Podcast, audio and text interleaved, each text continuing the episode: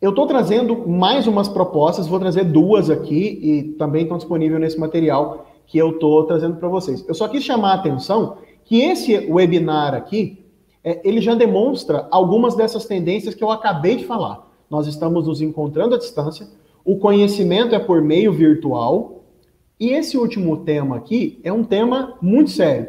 Curadoria. É tanta informação que é, vai ser normal que as pessoas busquem pessoas que olhem para tudo isso e falem assim: pelo amor de Deus, me ajuda. O que é importante? Tem muita informação acontecendo. Então, vamos lá. É, isso aqui eu separei, ela veio do, do, do El País, é um. É, enfim, é um, é um cara uh, que fez essa proposta, e de todas as 10 coisas, que deve ter umas 10 mil 10 coisas na internet, de tudo que eu li, essa aqui é, se conecta com o que eu falei da BCG e traz alguns exemplos mais claros. Primeiro, revisão de crenças e valores. Nós já falamos disso. Menos é mais. Aí o menos é mais, eu estou inclusive falando daquele bendito daquele formulário de contato que você vai colocar no teu serviço. Você quer pedir até o RG da mãe da pessoa. Cara, para quê? Você não precisa daquelas informações. O cara precisa dar um monte de informações para poder comprar de você. Meu, para quê? Você só precisa das informações básicas de pagamento. Então, para de fazer muita pergunta, facilita a compra do cara. Tem uma tendência que é uma tendência muito forte, que é a reconfiguração dos espaços de comércio. Gente, por mais que a gente decrete que a pandemia passou, ninguém vai voltar a consumir do jeito que consumia antes. Simplesmente não vai. Os espaços de trabalho, eles vão ser transformados. Os restaurantes, ele vai deixar de ser só restaurante. Por quê? Porque ele, ele, ele vai se sustentar, aqueles que conseguirem se sustentar como delivery. Só que o delivery vai fazer parte do negócio de uma forma muito mais sacramentada do que está agora experiências culturais imersivas, que é o seguinte: sabe o que, que muita gente descobriu durante esse processo? É que ele pode visitar um museu, ele pode visitar uma série de lugares, uma série de coisas, sem ter grana para ir lá, porque muita gente, gente não vai ter grana para ir em Paris visitar o Louvre. E até quem tem grana para poder ir visitar o Louvre, provavelmente não vai fazer isso até dezembro de 2020.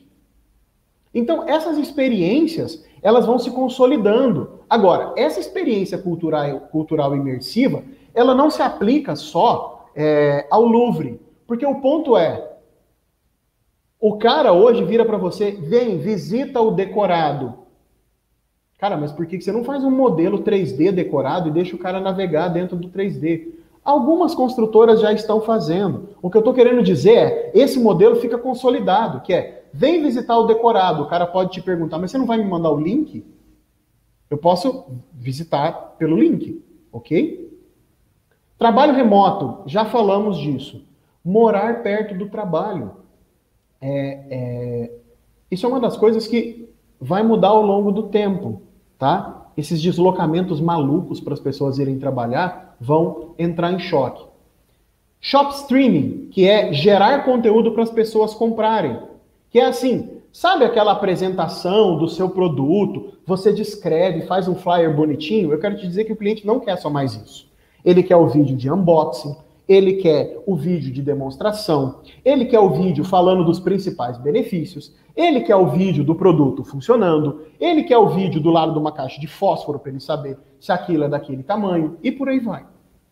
Busca por novos conhecimentos. As pessoas estão descobrindo que elas podem é, criar novas formas de carreira nesse momento. Então vai ser muito comum pessoas criarem outros hobbies, que é tem muita gente, a gente começou a cozinhar em casa agora e vai fazer trabalho, vai fazer curso para ser chefe muito em breve. Mas chefe na casa dele, de boa, vai ter dois trabalhos. E de novo, a educação à distância. Vamos lá para eu não consumir muito o tempo de vocês. É, esse material aqui, é, eu estou só publicando e, e, e falando para vocês. Leiam esse material, tá lá no site da Inova, da Inova Consulting. Esse material foi feito pelo Luiz Rasquilha e o Marcelo Veras. É, são dois caras violentos, assim, muito inteligentes. O, Laís, o Luiz Rasquilha, inclusive, ele é um caçador de tendências. Ele traz essas 10 aqui. Ele olha para as empresas, ele está dizendo o seguinte: a jornada do cliente vai mudar. Vai tudo começar online a partir de agora. Você não vai se adaptar a isso? Tendência 2, a segunda onda da transformação digital, não é nem a primeira. A primeira já foi. A segunda onda da transformação digital tem a ver com a mudança de mindset, tem a ver com a forma como a gente trabalha, tem a ver com a forma como a gente disponibiliza conhecimento. Isso está no material também. Para quem é gestor, cara, não dá mais para você ser um gestor que fica alheio ao seu time. Você vai precisar entender as pessoas.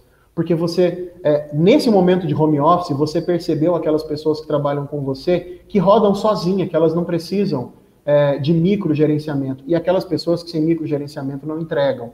Então, ou você aprende a entender o seu time, como eles trabalham, ou você nunca vai ser capaz de extrair o melhor deles. Rever os papéis das pessoas no time, é, essa revisão de papel é, é, de novo, tem a ver com o pensamento digital e tem a ver com os novos modelos de trabalho. Porque, cara, é, é, será que às vezes você precisa. A gente tem um, um, monte de maluquices que a gente começa a enfiar um monte de coisa nas pessoas para poder aproveitar o, o, trabalho delas e fala assim, cara, será que não era melhor ter, não seria melhor ter duas pessoas em separado fazendo coisas em separadas, é, só que com jornadas menores? São coisas que vêm por aí. E a forma de trabalho? Indo para os profissionais. Prudência e exposição. Isso aqui é uma dica para todo mundo. Você está no meio de uma exposição digital como essa. Vocês não têm noção da quantidade de gente que eu desfiz a amizade no LinkedIn durante esse período de pandemia. Eu deletei uma pancada de gente porque elas não entenderam é, é, o papel daquela rede. É, que ali não era o momento de você tentar converter as pessoas para a sua religião. Ali não era o momento para sua bravata política.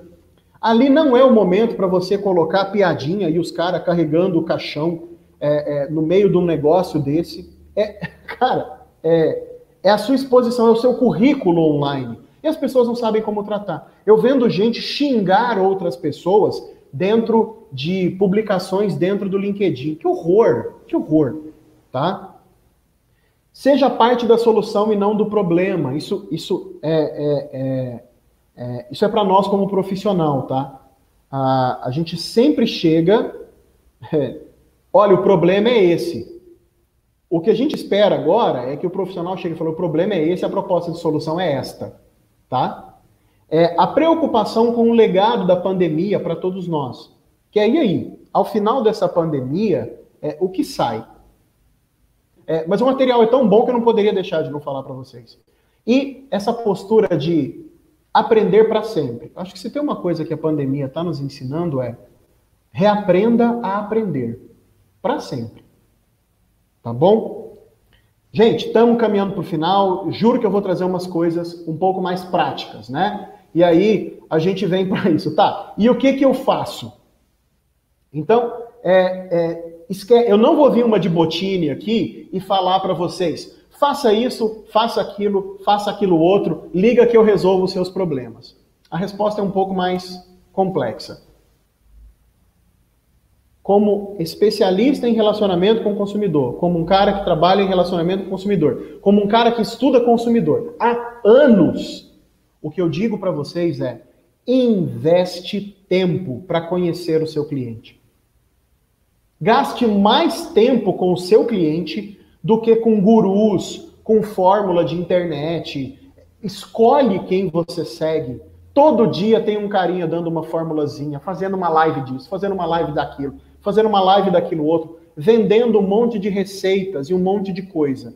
Aqueles que esperavam receitas nesta live, eu peço desculpa, porque não tem. A única receita é conhecer o seu cliente. Agora, eu vou explicar para vocês, sim, como você pode conhecer o seu cliente. Mas se tem uma coisa que eu posso deixar como legado, se, a, se só uma coisa você quiser, de tudo que eu disse até agora nesses 40 minutos, é conhece o seu cliente. Conhece o seu cliente. Eu vou assistir uma live de um cara muito legal, ou eu posso gastar 30 minutos batendo um papo com um cliente que decidiu é, falar comigo. Fale com o cliente. Converse com o cliente. Leia a pesquisa do cliente. Leia o e-mail do cliente. Veja o que ele disse. Escuta o que o seu cliente está dizendo. Oh, gasta tempo em ler o que ele disse nas redes sociais. Se tem um cliente insatisfeito, cara, liga para o teu cliente insatisfeito e conversa com ele. Então, é, eu vou passar por isso aqui muito rapidamente, porque essas ferramentas são bastante conhecidas. E aí, para todo mundo que é do Supera Park, que são empresas que estão incubadas, que estão nascendo, que estão crescendo, para aqueles que não sabem, uma das empresas que já foi incubada dentro do Supera Park, hoje é a nossa linha Saevo Medical, dentro da Liage. Lá no futuro, ela nas... lá no passado, ela nasceu como Fig Labs. É um dos segmentos que mais cresce hoje aqui dentro da, da Aliage. Ela nasceu aí no Supera. E hoje é um segmento vitorioso aqui, é, faturando valores expressivos dentro da nossa empresa. E um dos fundadores, eu tenho o privilégio de ser colega de trabalho dele. E é, é, sempre que ele vem conversar comigo, ele fala: César, esse é o problema porque eu conversei com o médico, eu conversei com o médico, eu conversei com o fulano, eu conversei com o Beltrano. Então, ele não acha, ele sabe, porque ele perguntou para o cliente dele, tá? É, mapa de empatia. Viu? Eu uso isso aqui na Liage, gente. Multinacional, cheio das coisas. Telecom, empresa de bilhões, onde eu trabalhava eu usava mapa de, de empatia. Amigos meus que estão trabalhando na Nestlé, na Nespresso, no mundo inteiro, eles usam mapa de empatia. Agora, mapa de empatia só funciona quando você conhece o cliente. Esse é o problema. Fazer mapa de empatia sem conhecer o cliente é uma tremenda bobagem. Jornada da experiência do cliente. De novo, você só faz jornada se você conhece o cliente. Você só faz jornada se você para parte do seu tempo, em vez de ficar respondendo e-mail, e vai observar o que o seu cliente faz. Vai conversar com ele, vai ver como ele trabalha, vai ver como ele faz. Mapeamento de pontos de contato. Gente, é, é, eu tenho um, um caso da empresa onde eu trabalhei que era o seguinte: quando eu cheguei, eu falei, gente, quantos pontos de contatos nós temos nessa empresa? Ah, nós temos esse, esse, esse, esse. Na época eram 12 pontos de contato. Falei, legal. Eu posso mapear? Eu posso perguntar para os clientes? Pode, pode, vamos mapear. Ao final daquele trabalho, eu tinha mapeado mais de 45 pontos de contato com a marca. Só 12 eles sabiam que existiam, eles só gerenciavam dois. Então, essa miopia de entender o cliente é, gera essa miopia de saber que, cara, ele está se relacionando com você, em todas as plataformas. Só que quando você não está lá, ele está falando sozinho. Você não tem nem oportunidade de participar da conversa. É, é, Blueprint é um nome muito bacana para você mapear o seu serviço. Desculpa. E aqui, muitas empresas se perdem, porque ela quer oferecer o serviço e ela esquece que para dentro tem um mar de coisas. Eu vou dar um exemplo muito simples da nossa empresa. É, existe um negócio chamado default. É um imposto que se paga para você poder mandar esse é, é um produto para alguém. E esse default, por conta do governo, você depende de um dia para poder pagar. É, e várias vezes nós já tivemos problemas muito sérios, porque eu prometi para o cliente que ia sair naquele dia, mas cara, eu não tinha como sair naquele dia, porque senão não, a Receita Federal ia pegar a carga. E aí eu tive que adequar a promessa que eu falava para o meu cliente, porque num dos meus serviços, que era prazo de entrega, eu dava uma informação que não levava em conta um problema fiscal, que eu não tenho solução. Porque o default, o bendito default, leva um dia para poder ser feito. Então, às vezes a gente estabelece o serviço numa linha e esquece que para baixo daquele serviço tem uma miríade de coisas que depende de uma série de departamentos que o cara nem sabe que ele tem aquele impacto no cliente. Pesquisa de satisfação, coisa mais básica do mundo, mas a gente não pesquisa. Você entrega um negócio e não manda uma pesquisa para o seu cliente. Você desenha um produto e não tem no rótulo dele. Entre aqui e responda a nossa pesquisa de satisfação que eu vou te mandar um brinde. Cara, por que é a coisa mais fácil do mundo? Ah, mas gera dinheiro uma ova. Faz no Forms do Google. Ah, não, mas aí fica tudo bagunçado. Faz no Bitly. E aí no Bitly você encurta e manda para o seu cliente. Por que, que eu não pesquiso? Por que, que eu não pergunto? Entende? E aí, gente, desculpa, mas a raiz maior disso tudo é: eu não pergunto porque eu realmente não dou a mínima. Só faz pesquisa quem está interessado em saber alguma coisa. Como eu não quero saber o que o meu cliente pensa, eu só estou interessado em vender e depois que se lasque, aí eu não pesquiso. Então percebam como isso está dentro da cultura. Implementem NPS o mais rápido possível. Se você tem serviço, qualquer coisa que você faça.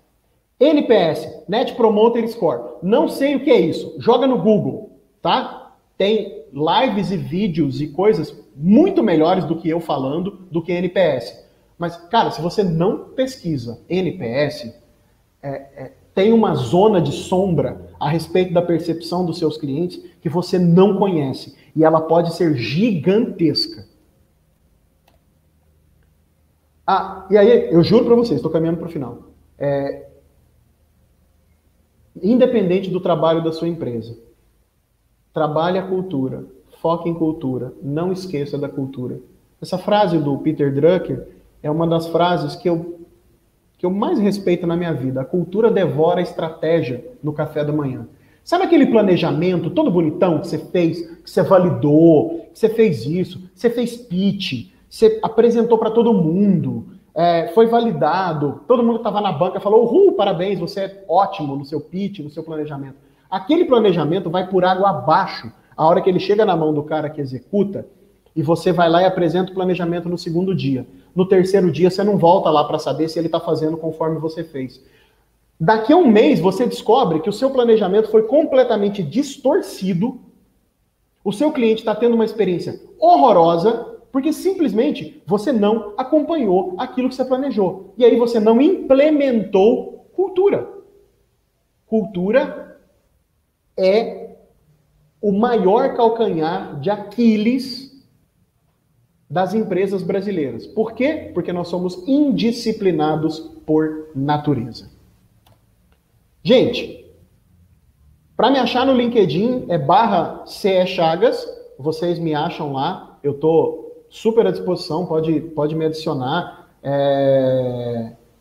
Mas eu agradeço de coração poder dividir tudo isso. E deixo claro, eu adoro falar sobre isso eu estou à disposição de qualquer pessoa para falar sobre isso, porque falar sobre isso para mim é um prazer. Eu tenho o privilégio de trabalhar e acordar todos os dias fazendo o que eu amo. Então, eu estou à disposição.